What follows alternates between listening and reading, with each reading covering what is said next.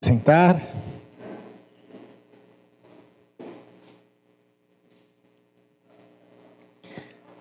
Bom a gente ter mais esse tempo para estudarmos a palavra de Deus, louvarmos a Deus. Eu convido você ao Evangelho escrito pelo, por Lucas, Evangelho de Lucas, capítulo 6. Vou ler a partir do verso 12, o verso 12, 13, 14, 15 e 16. Lucas, capítulo 6, do verso 12 ao verso 16. Você pode acompanhar aí, assentado como está. Diz assim, Lucas 6, verso 12. Certo dia, pouco depois, Jesus subiu ao monte para orar e passou a noite orando a Deus. Quando amanheceu, reuniu seus discípulos e escolheu doze para serem apóstolos. Estes são seus nomes: Simão, a quem ele chamou Pedro, André, irmão de Pedro, Tiago, João, Filipe, Bartolomeu, Mateus, Tomé, Tiago, filho de Alfeu, Simão, apelidado de Zelote, Judas, filho de Tiago, Judas Iscariotes, que se tornou o traidor. Vamos orar mais uma vez? Deus, nós estamos mais uma vez reunidos aqui como um povo comprado por precioso sangue. Aqui nós representamos as nossas famílias, os nossos irmãos, e nós aqui clamamos, invocamos o teu nome, desde que entramos aqui, através das orações, dos louvores, e agora, diante da tua palavra, desejamos ouvir a tua voz e termos o nosso coração transformado. Então nós pedimos que o teu Santo Espírito encontre liberdade no nosso meio e fale através da tua palavra. Em nome de Jesus, amém. Nós continuamos a nossa série desse mês ah, sobre os legados da reforma. Então, o mês de outubro nós aproveitamos para conversar a respeito da reforma protestante. E esse mês a gente decidiu conversar a respeito dos diversos legados deixados pela reforma protestante. Ah, e hoje nós conversaremos sobre um legado que não foi é, um legado intencional dos reformadores, mas conforme a reforma protestante foi se expandindo, ah, foi, foi deixando isso como uma identidade do protestantismo. E o nosso tema de hoje é a respeito da diversidade do corpo, a diversidade do corpo do Cristo. Ah, hoje nós vemos né, no cenário evangélico brasileiro, e não apenas no cenário evangélico, mas se olharmos o cenário ah, do protestantismo no mundo, nós veremos uma diversidade de comunidades de fé que partem eh, de uma mesma ou de, de muitas proximidades de interpretação do texto bíblico, o que faz a gente ser identificado ou reconhecido como protestante quer sejam os presbiterianos, alguns batistas reformados, ah, metodistas, enfim, né, denominações que vão surgir historicamente a partir dessa herança da reforma. E é muito legal perceber, e aqui no Brasil acho que a gente percebe isso a todo instante, a cada momento, que o corpo do Cristo, o corpo de Cristo, a igreja de Jesus, é diversa. Ela tem diversas expressões, ela tem ah, diversas manifestações a partir de culturas diferentes, de liturgias diferentes, de falas diferentes, ah, de formatos diferentes, de linguagem diferentes. Porém, mesmo com toda essa diferença, há uma identificação ah, como a Igreja de Jesus. Ah, obviamente que Há muitas divergências, sobretudo em pontos mais complexos de interpretação, enfim. Porém, ah, o que define é, o protestantismo ou até mesmo a fé cristã é essa identificação com o senhorio do Cristo, ah, com o senhorio do Cristo sobre a vida do cristão, sobre a vida da igreja. E toda, toda a igreja, independente da sua forma de expressão, que se alicerça nessa verdade, nas verdades basilares da fé, é, é identificada como a igreja de Jesus. Né? E é um corpo diverso. Agora, nem sempre foi assim. Né? Nós sabemos que no período antes da reforma existia uma uniformidade ah, na expressão da fé. Existia um único jeito de se expressar a fé, existia um único jeito de interpretar o texto bíblico, existia um único jeito de uh, um único jeito litúrgico, existia um único jeito de apresentar-se diante de Deus, uh, e não havia essa ideia, apesar de ser bíblica, vista ou percebida uh, da diversidade do corpo. Então, a partir da reforma protestante, embora Lutero nunca tivesse o desejo, o desejo dele era, na verdade, a levar o povo, os seus irmãos é, do clero, enfim, a uma reflexão a respeito do desvio da, do evangelho, né? mas isso não aconteceu, acabou havendo uma ruptura, né? e essa ruptura foi gerando diversos ah, modelos de apresentação da igreja de Jesus. Ah, então é interessante observar que por mais que essa não fosse uma ênfase é, dos reformadores, acabou se tornando uma expressão da reforma. Os protestantes eles são conhecidos, sobretudo, pela sua diversidade. Né? Isso é muito legal, porque há espaço no campo do protestantismo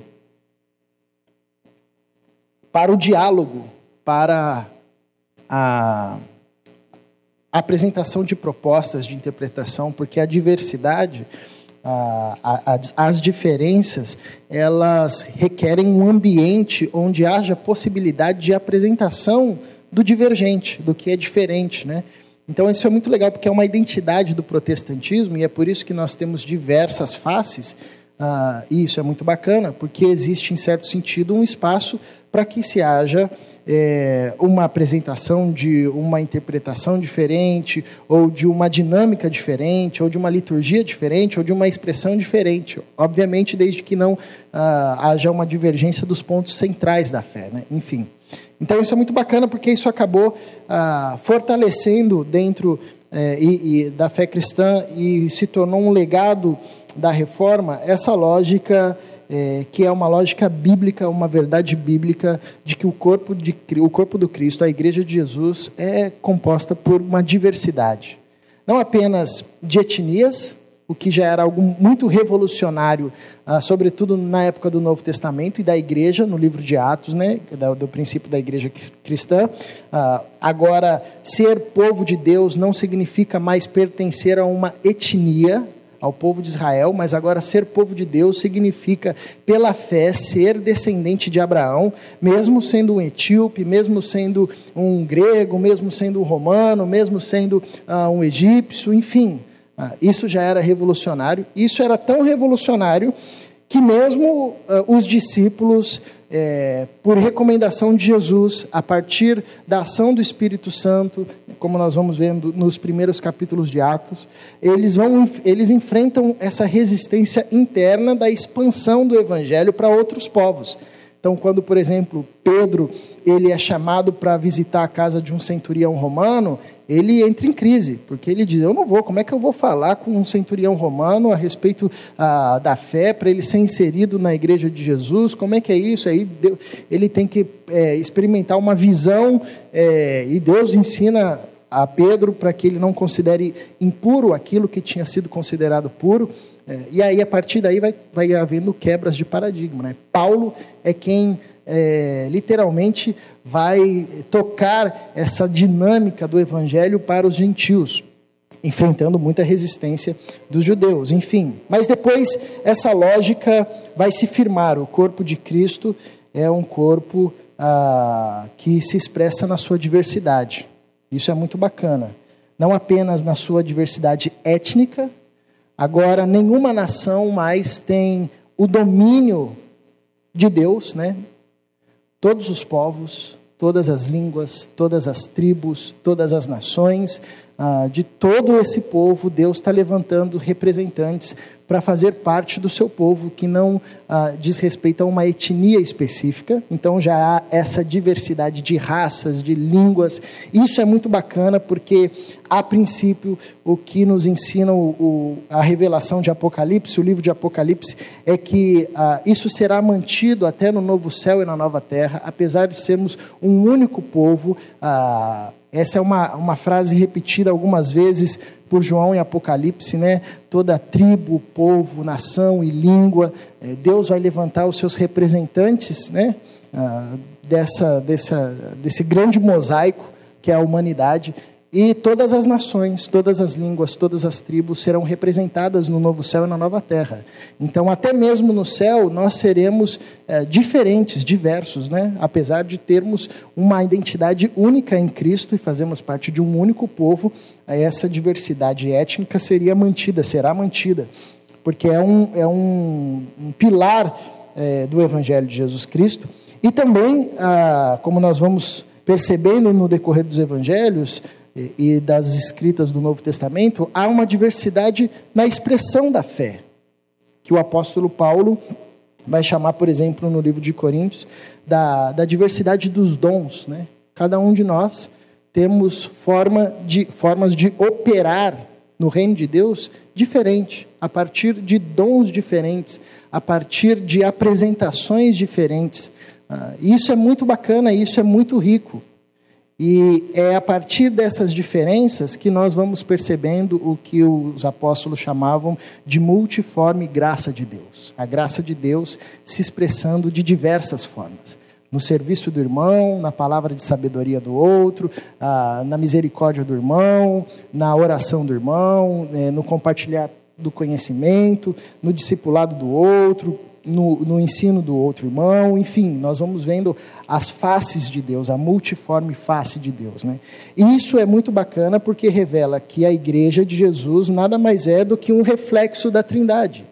E a Trindade é diversa, a Trindade ah, ela contém tudo dentro de si, né? tudo está dentro da Trindade. Então há uma diversidade de vida, de expressões, de criatividade, de amor, ah, de, de, formas de, de, se expressar ah, na humanidade, e isso é visto também na igreja. Então é bacana porque por muito tempo ah, a, igreja, né, a igreja, ela optou, sobretudo no período medieval, por uma forma é, uniforme de apresentação como se Deus só falasse de um jeito, como se Deus só se expressasse de um jeito, como se Deus só falasse através de uma pessoa, como se Deus só ah, se apresentasse com uma única cara. E a reforma protestante, intencionalmente, sem querer, proporcionou uma outra perspectiva. Então, quando Lutero, por exemplo, ah, começa a, a, pregar nas suas missas, em sua paróquia, o culto na linguagem do povo, isso já muda completamente o panorama de ver a apresentação de Deus. Agora, Deus não fala mais só em latim. Agora o camponês que antes ia para a missa e não entendia nada do que Deus falava, agora entende. Deus fala a minha língua, Deus fala o alemão, Deus fala o português, Deus fala o espanhol, Deus fala em, em diversas línguas. Né? Quando ah, há a, a proliferação do texto bíblico e o encorajamento para que o, os irmãos ah, examinassem por si as escrituras, isso já, é uma, já modifica. Agora Deus não fala mais apenas através ah, do clero, né? apenas através do Papa ou do líder. Né? Agora Deus fala comigo no meu quarto, quando eu estou lendo as Escrituras, eu ouço Deus no meu coração.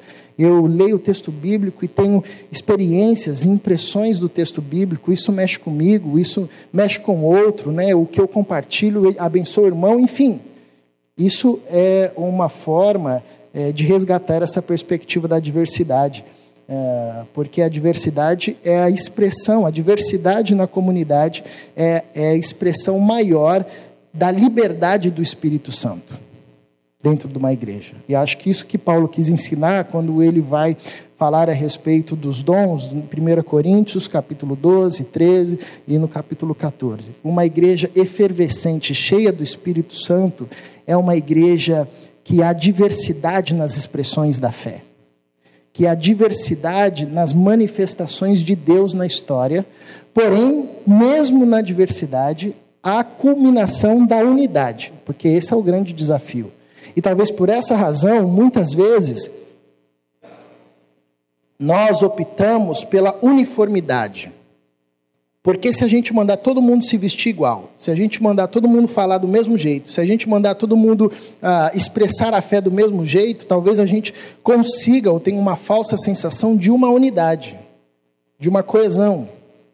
Mas isso, na lógica bíblica, é na verdade uma ausência da atuação do Espírito. Porque a presença do Espírito numa igreja, uma igreja viva e cheia do Espírito Santo, não é uma igreja uniforme, é, é, é justamente uma igreja diversa, uma igreja onde há diversidade, ah, porém, essa diversidade culmina na unidade. As nossas diferenças e a forma como nós expressamos a nossa fé, ah, ela não nos distancia um dos outros, Porém, elas, ela nos unifica cada vez mais. Porque eu olho para o meu irmão e falo, ah, Deus se manifesta assim, que coisa linda. Aí o irmão olha para mim e fala, caramba, olha essa face de Deus. Aí a gente olha para outro irmão e fala, meu, olha como Deus se manifesta na história. Olha como Deus. E a gente vai vendo diversas faces de Deus, ah, como um, um mosaico ah, infinito dessa expressão da trindade da história. Né? E o que eu acho legal nesse texto que nós lemos Uh, aqui, nesse texto, Jesus, ele, ele não escolhe doze discípulos por acaso. Como os irmãos sabem, os números tinham muito significado na cultura antiga, sobretudo para os judeus. Né? E o número 12, automaticamente qualquer judeu é, já seria lembrado ou, ou iria lembrar-se das doze tribos de Israel, que nesse período já tinha se tornado apenas uma lembrança, né? Ah, já tinha sido ah, alvo de destruição há muito tempo por causa dos exílios que Israel tinha atravessado. Então, quando Jesus chama 12 discípulos, Jesus tinha um grupo muito grande de discípulos, né? aproximadamente é, mais de 170 discípulos, é, entre homens e mulheres, Jesus tinha mulheres que caminhavam com ele, que mantinham o seu ministério, eram mantenedoras do ministério de Jesus. Ah, mas aqui nesse texto, Jesus escolhe 12 discípulos para ser uma espécie da sua, dos seus sucessores após o cumprimento da sua missão. Então, Jesus vai gastar um tempo intenso com esses 12 discípulos, ensinando eles profundamente acerca do reino de Deus é, caminhando de forma próxima, comendo, dormindo, andando constantemente com eles. E quando Jesus chama é, doze discípulos, ele já está fazendo uma releitura do povo de Israel, como se dizendo, ah, assim como Deus chamou doze tribos para iniciar um povo chamado Israel, e desse povo viria o Messias, eu agora estou ah, iniciando um novo Israel que será chamada Igreja de Jesus, né? que é a continuação de Israel lá do Abraão, ah, mas agora se faz novo a partir desses doze homens e depois muitos outros homens e mulheres, homens e mulheres virão ao longo da história compondo o que será chamada da Igreja de Jesus. E o que é legal desse texto? É que Jesus, ele primeiro, ele quebra a lógica é, de escolha dos discípulos da época. Né? O Daniel já falou bem sobre isso algumas vezes, mas vale lembrar que na época de Jesus esse era um costume comum. Os mestres, os rabis, né, eles escolhiam os seus discípulos. Mas essa escolha era muito específica.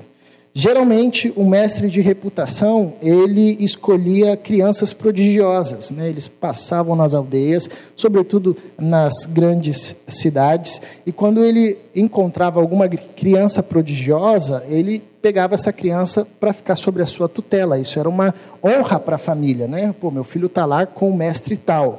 E depois, quando essa criança completava mais ou menos 12, 13 anos, ela passava por uma prova e que se ela fosse bem nessa prova, que, que consistia em dialogar, em, em é, explicar a respeito do, do, da Torá, das, do livro da lei e dos profetas, se a criança conseguisse expressar bem e mostrasse conhecimento nisso, ela se tornaria é, um discípulo né, desse mestre ficaria caminhando a adolescência, depois a juventude e depois se tornaria o sucessor desse mestre. Jesus, quando ele vai ao templo, né, até aquela passagem onde Maria volta e esquece Jesus, Jesus está fazendo essa espécie de prova.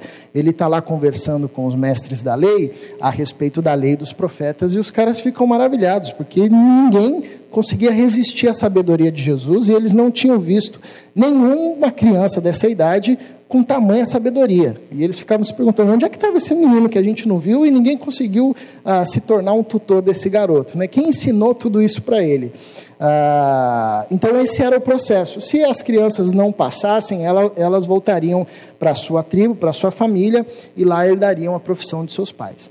Então, essa, esse era o formato comum da escolha e do processo de discipulado da época de Jesus. Jesus ele já quebra esse paradigma, porque ele já pega gente adulta, gente que provavelmente se participou desse processo de discipulado com algum mestre, foi reprovado e, e voltou para casa e herdou a profissão do pai. Foi pescador, virou cobrador de imposto, ah, virou um, um outro carpinteiro, algum trabalho comum daquela época. Então isso é muito interessante. Ah, porque Jesus ele não opta pela opção é, da época que fortalecia ainda mais essa ideia de uniformidade, essa ideia de que existem pessoas especiais que detêm essa capacidade de falar a respeito de Deus no mesmo formato, numa mesma expressão e de um mesmo jeito, porque na verdade o anseio de um discípulo, de um fariseu, era se tornar idêntico ao seu mestre. Havia até um ditado entre os, os talmidins, né, os discípulos, que eles queriam andar tão perto dos seus mestres para que eh, de tal forma que o seu rosto ficasse coberto da poeira dos pés de seu mestre. Isso era um motivo de alegria, né? Sinal de que ele andou tão próximo, né? se tornou tão igual. Ah, então Jesus ele não faz essa opção. Jesus ele vai para gente que já tinha sido desprezada em certo sentido por não ser por não serem prodigiosas. Ele já vai escolher gente que, a partir dessa lógica de ensino, desse metodologia, dessa metodologia de discipulado, ah, já tinha sido descartada. Isso é muito bacana, porque é, a partir disso dá possibilidade da diversidade. A partir dessa forma de escolha, Jesus está sinalizando que não é apenas o fariseu mais respeitado de Israel que tinha condições de falar a respeito de Deus ou a respeito do reino de Deus. Mas agora o pescador, que era considerado iletrado, ele agora, caminhando com Jesus e cheio do Espírito de Deus, poderia expressar a face de Deus na história. O publicano, de, o, publicano, cobrador de impostos, ah, caminhando com Jesus e tendo a mente do Cristo e sendo cheio do Espírito de Deus, poderia expressar a face de Deus na história. Ah, o sujeito que era ah, desprezado pela profissão que exercia, ou por quem ele era, ou da terra que ele veio, agora, a partir do convívio de Jesus, com Jesus e a partir da ação do Espírito Santo, poderia expressar a face de Deus na história. E é isso que acontece. É, isso é tão interessante que quando no livro de Atos é, Pedro e João são presos, porque eles começam a pregar a respeito do que eles viram em Jesus, e do que eles aprenderam com Jesus. E muita gente foi se convertendo. Então, na primeira pregação, 3 mil pessoas já se converteram. Na segunda pregação, 5 mil pessoas já se converteram. Então, você já imagina uma igreja que com duas pregações já tem 8 mil membros já, né? Então, isso aqui era um negócio que o pessoal não estava entendendo o que estava acontecendo ali. Então, quando eles prendem Pedro e, e João, eles falam, mas esses caras não são iletrados? Esses caras não são os caras da Galileia, esses caras não são os, os, os pescadores e pecadores também, né? Iletrados, que não dominam a, a, nossa língua, que não dominam a Torá. Como é que esses caras estão mostrando essa face de Deus na história? Como é que Deus está se revelando através da vida deles? Não, isso é impossível, porque Deus só fala lá no templo, com o sacerdote, ou com o mestre da lei, ou com os escribas. Então, é, isso é muito interessante, porque ah, o início da igreja é marcada pela diversidade, é marcado pela diversidade. E é a partir da diversidade que nós conseguimos ver as diversas expressões de Deus na história. Uma outra coisa interessante é que Jesus chama a gente que assim tinha tudo para se matar no primeiro encontro, né? Ele chama um zelote, Pedro, que provavelmente também fazia parte da facção dos zelotes, o publicano, ah, um cara mais duvidoso como Tomé, gente de temperamento impetuoso como Tiago e João, que foram chamados de filhos do trovão. Ninguém que recebe o apelido de filho do trovão recebe porque é um sujeito calmo, assim, né? Não, esse sujeito é tranquilo, né? É filho do trovão porque é impetuoso. E eles mostraram isso quando pediram para Jesus para descer fogo dos céus ah, sobre os samaritanos, gente de impetuosa. Na época de Jesus existiam diversas facções. Né? Ah, os publicanos eram os judeus que tinham traído a nação e usavam a força romana para extorquir os seus próprios irmãos, para que eles pagassem impostos a Roma e eles, os publicanos, ainda arrecadavam uma porcentagem ah, extraoficial eh, desse pagamento. Os zelotes eram a facção que andava com uma faquinha pequena e tinha o costume de, no meio do templo, naquele burburinho, matar os sacerdotes, para que a, a corrupção do templo fosse a, a interrompida. Então, era uma facção que e, e, eles queriam conquistar o poder ah, de Israel a partir da força.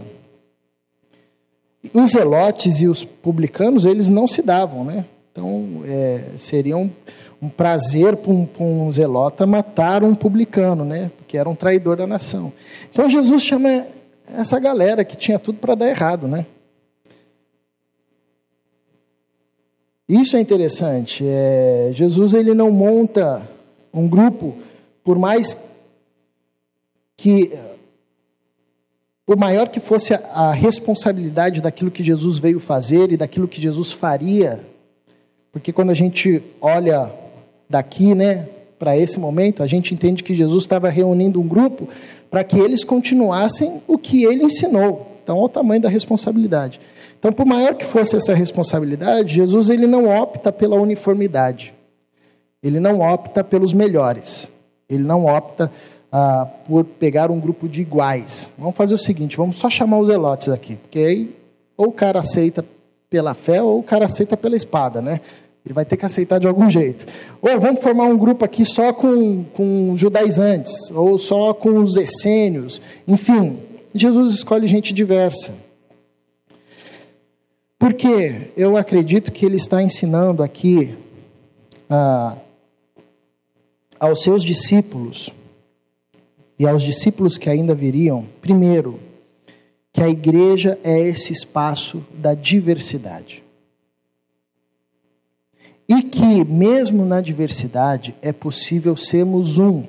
Eu acho que esse é o grande ensinamento de Jesus a chamar esses irmãos. Porque esses irmãos começam a caminhar com Jesus, e depois eles vão ganhando uma mentalidade que os une permanecem diversos, com expressões diferentes ah, e expressões de serviços diferentes e, e formas de eh, sinalizar o reino de Deus diferentes, mas unidos numa mesma mentalidade. Então, quando você sai desse texto e vai ah, para o livro de Atos e vê a igreja crescendo, você fala: Meu, esse grupo deu certo. Esse grupo de gente que no primeiro momento tinha tudo para se matar, funcionou com exceção de Judas. Mas funcionou. E aí depois chega Paulo, que é um cara completamente diferente desses doze aqui. O Paulo era um cara que era para ter nascido no século passado, de tão evoluído que ele era. Né? Um sujeito inteligentíssimo, dominava todas as línguas, sujeito capaz, habilidoso, um cara com com o coração disposto a servir, mas ao mesmo tempo com uma erudição para escrever coisas complexas. Pedro, quando lê os textos de, do apóstolo Paulo, ele escreve na sua carta: Ó, leia o apóstolo Paulo, é meio complexo, é meio difícil de entender, mas leia, né? Porque era um cara totalmente diferente. Mas dá certo. Isso aqui é Jesus ensinando que o DNA da igreja parte nessa diversidade. Deus não nos chama para nos tornar iguais ou uniformes. Deus quer justamente manter a nossa diversidade e a nossa expressão, convertendo isso, a soma das nossas diversidades, em unidade. Eu lembro que há algum tempo atrás, né, algumas décadas, para você se tornar um crente, você tinha que ser de um jeito.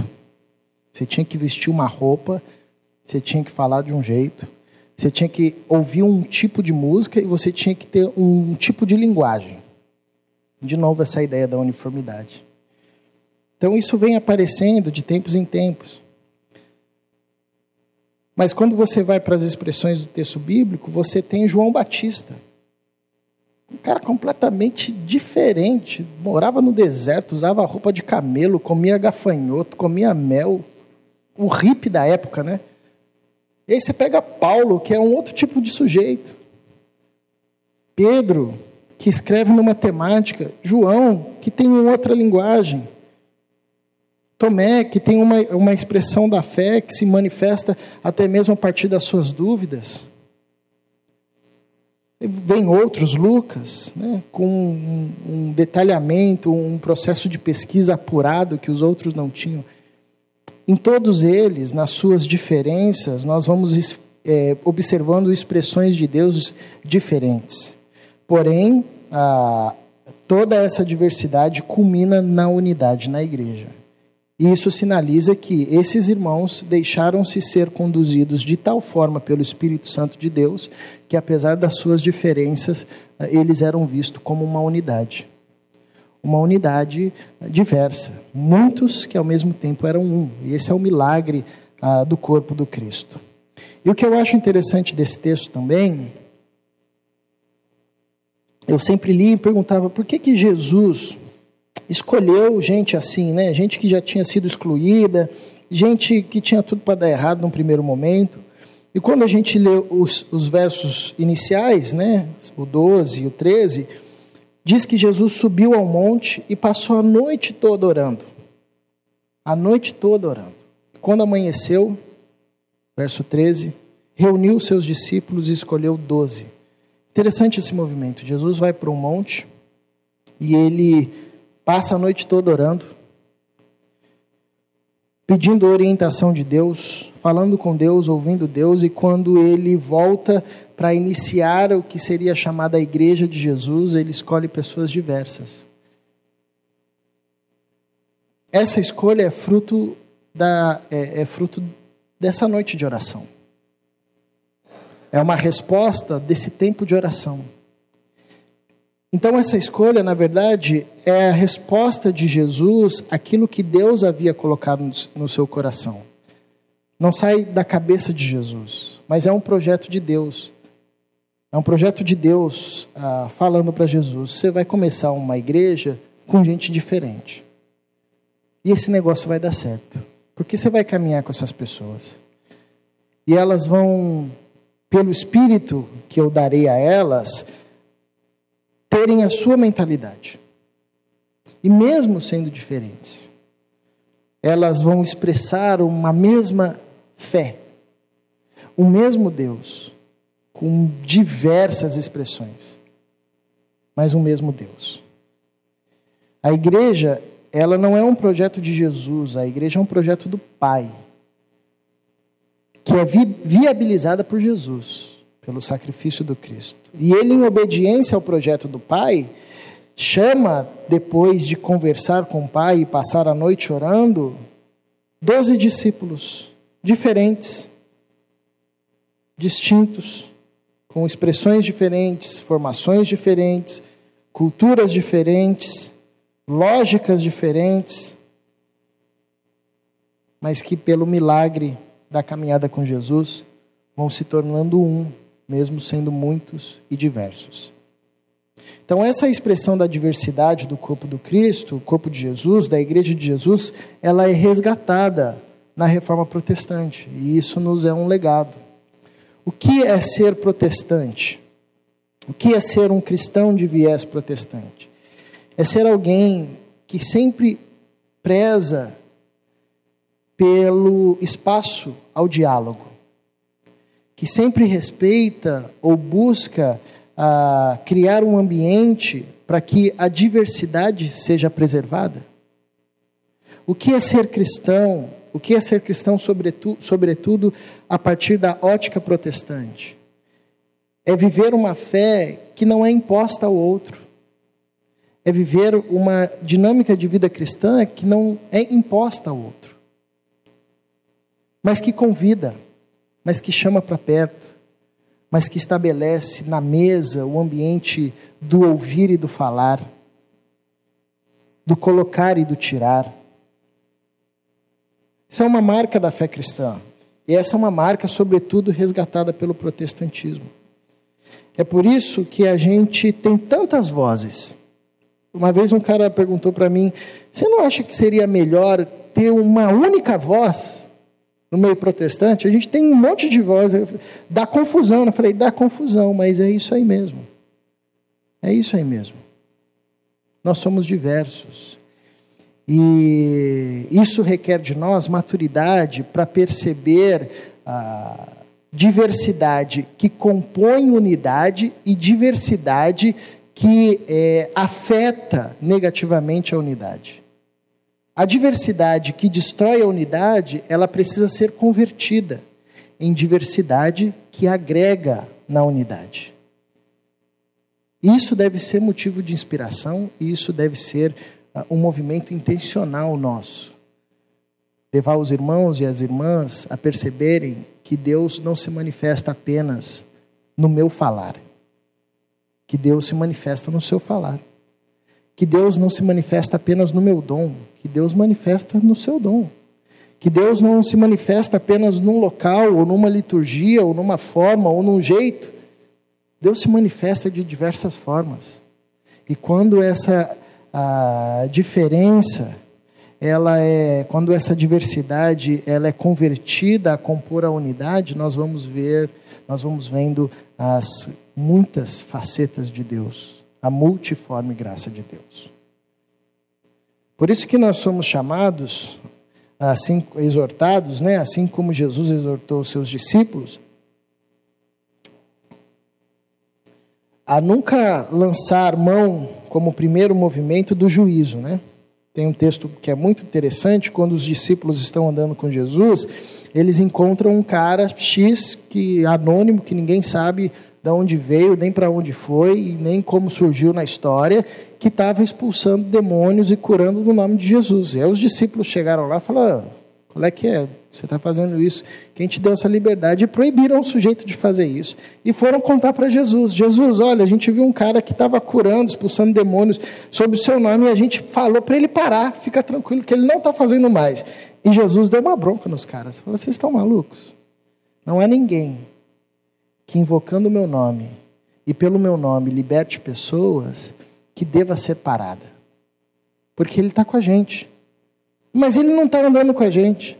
Mas ele não se veste como nós.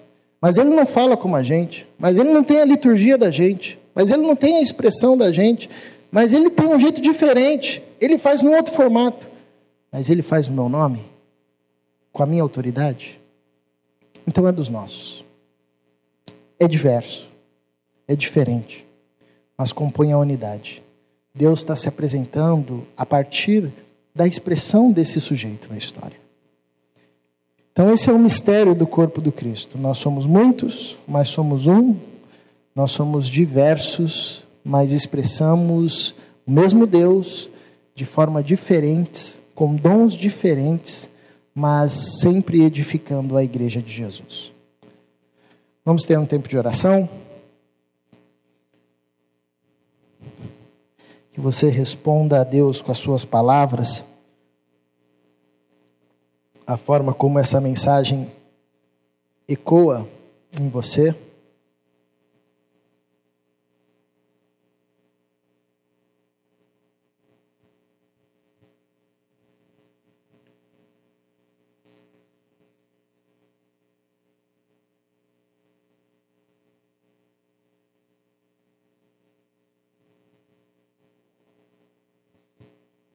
Senhor, nós não conseguimos mensurar o alcance do sacrifício do teu filho. Nós não conseguimos mensurar o tamanho do teu povo. Nós não conseguimos mensurar a beleza que será formada no novo céu e na nova terra. Quando encontrarmos os nossos irmãos e irmãs comprados pelo sangue de Jesus, de diversas tribos, diversos momentos históricos, diversas linguagens, diversas expressões culturais. Nós não temos noção de como será belo esse mosaico. Quando cada um, a partir da sua singularidade, da sua diversidade, louvar o teu nome. E percebermos diversas expressões. E percebermos a tua multiforme graça. E percebermos que apesar das nossas expressões diferentes, dos nossos dons diferentes, o rosto que resplandece a partir da nossa expressão de fé é o rosto da Trindade. Ajuda-nos a contemplarmos isso na nossa comunidade, a percebermos que ser discípulo de Jesus está para além das questões de forma, da questão da performance, mas mesmo com expressões diferentes, nós podemos expressar a tua glória. Livra-nos da tentação de acharmos que o Senhor fala de um único jeito, que o Senhor fala através de uma única pessoa, que o Senhor fala através de uma única música, de um único ritmo. Isso seria empobrecer a manifestação encarnada da Trindade na história.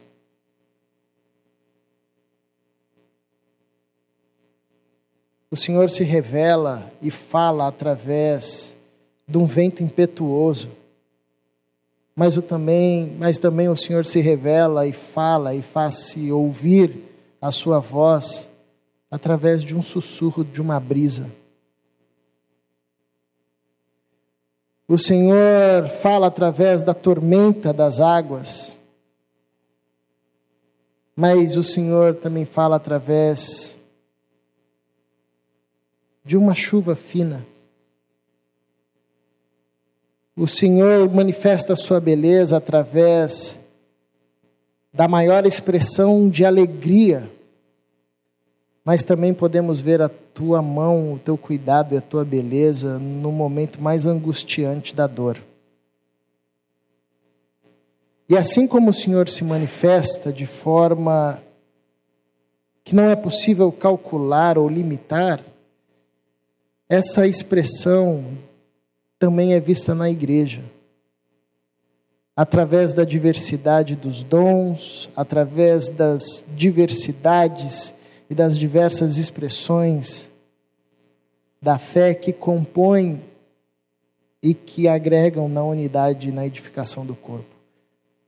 Então, ajuda-nos a vermos isto, ajuda-nos a mantermos isto, ajuda-nos a compreendermos que foi o projeto do Senhor, iniciado em Jesus, sustentado por Ele iniciar uma igreja de gente diferente, que ao caminhar contigo